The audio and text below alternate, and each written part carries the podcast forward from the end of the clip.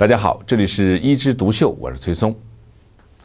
今天呢，咱们要聊聊一种可预防的癌症和它的故事。这种可预防的癌症就叫宫颈癌。啊，说起宫颈癌啊，确实其实挺可怕的。全球每年有五十万的妇女得宫颈癌，有二十五万死于宫颈癌。那为什么说这么严重的疾病是可预防的呢？这就要从一种病毒谈起，这种病毒叫 HPV，我们翻译过来就叫人乳头瘤病毒。因为我们研究发现啊，这种病毒的一种亚型。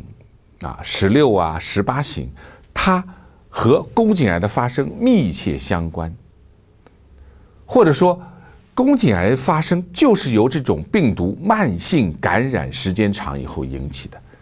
那我们如果说人不感染这种病毒，那么是不是宫颈癌就可以预防了呢？哎，确实这个结论是成立的。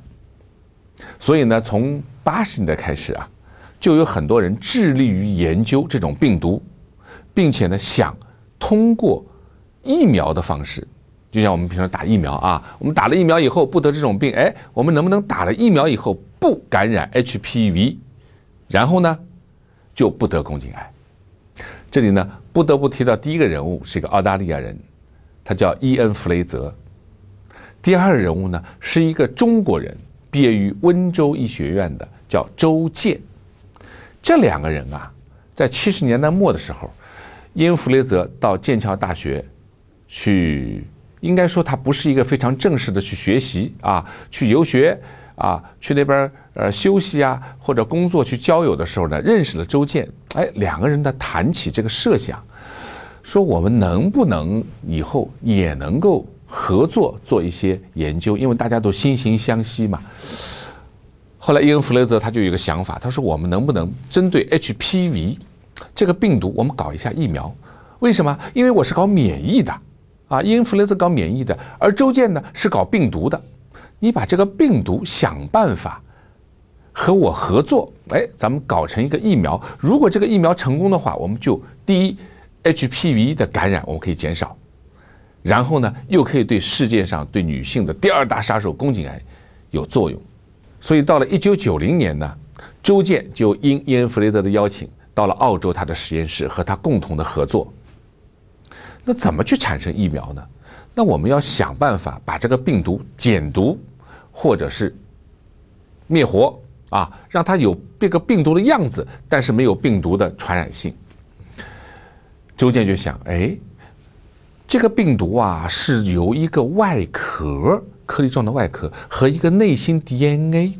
组成的，我有没有办法把这个 DNA 的内核拿掉，只剩下外壳？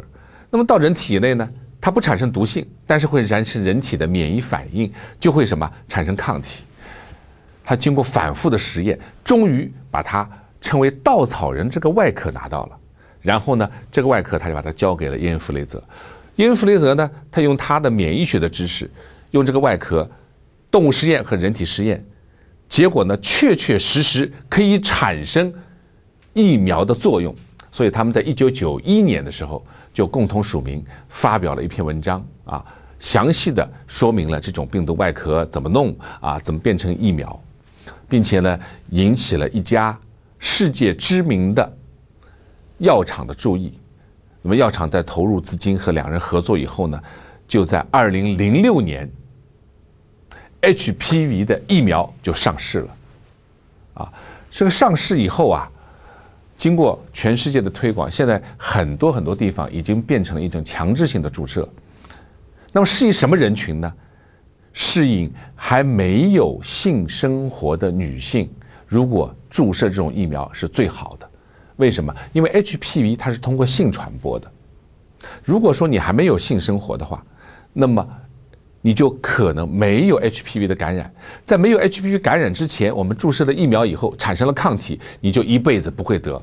啊，关于这个呢，在咱们中国也有这么一个新闻啊，说有一次在北大，他要招募志愿者，这个志愿者呢是处女啊，结果引起轩然大波啊，说你看看到了什么年代了啊，一个大学招志愿者还要招处女啊，什么什么？其实当时做的就是这项研究，他们要找一个对照组。啊研究的时候，那要找什么呢？找没有感染过 HPV 的人。那么什么人没有感染的，没有性生活，所以他的要求是处女啊。所以呀，如果说想打这个疫苗啊，最好的时间在十五岁左右。那么在美国的说明书上说，二十六岁以下打都有效。那么二十岁以上呢，他没说。那么香港呢，如果你去注射疫苗的话，他会告诉你说啊，只要你检测出来 HPV 目前还是阴性的，我们可以注射以后。把你的抗体变成阳性，也就是达到疫苗的作用。如果你现在是阳性了呢，就没有办法注射了啊。那么现在市面上的疫苗呢，其实是两种，一种叫两价，一种叫四价。其实什么意思？就是它预防的这个病毒的亚型啊不同。HPV 的病毒亚型有一百二十多种呢，啊，其中呢只有十六和十八。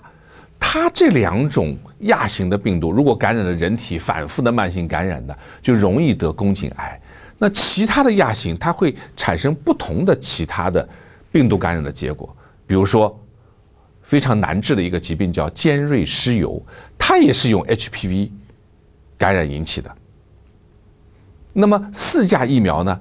它加了一个六、十一两个亚型，这两个亚型呢，就对尖锐湿疣可以起到预防作用。所以，如果你注射了四价疫苗，那就是不但预防了宫颈癌，而且还可能对尖锐湿疣有预防的作用。正是由于伊恩·弗雷泽和周健两个人的杰出的贡献啊，所以我们现在终于有了一个可以通过疫苗来预防的癌症，就是宫颈癌。可惜的是呢，一九九九年。最后的这个疫苗还没有上市之前，周健就积劳成疾去世了。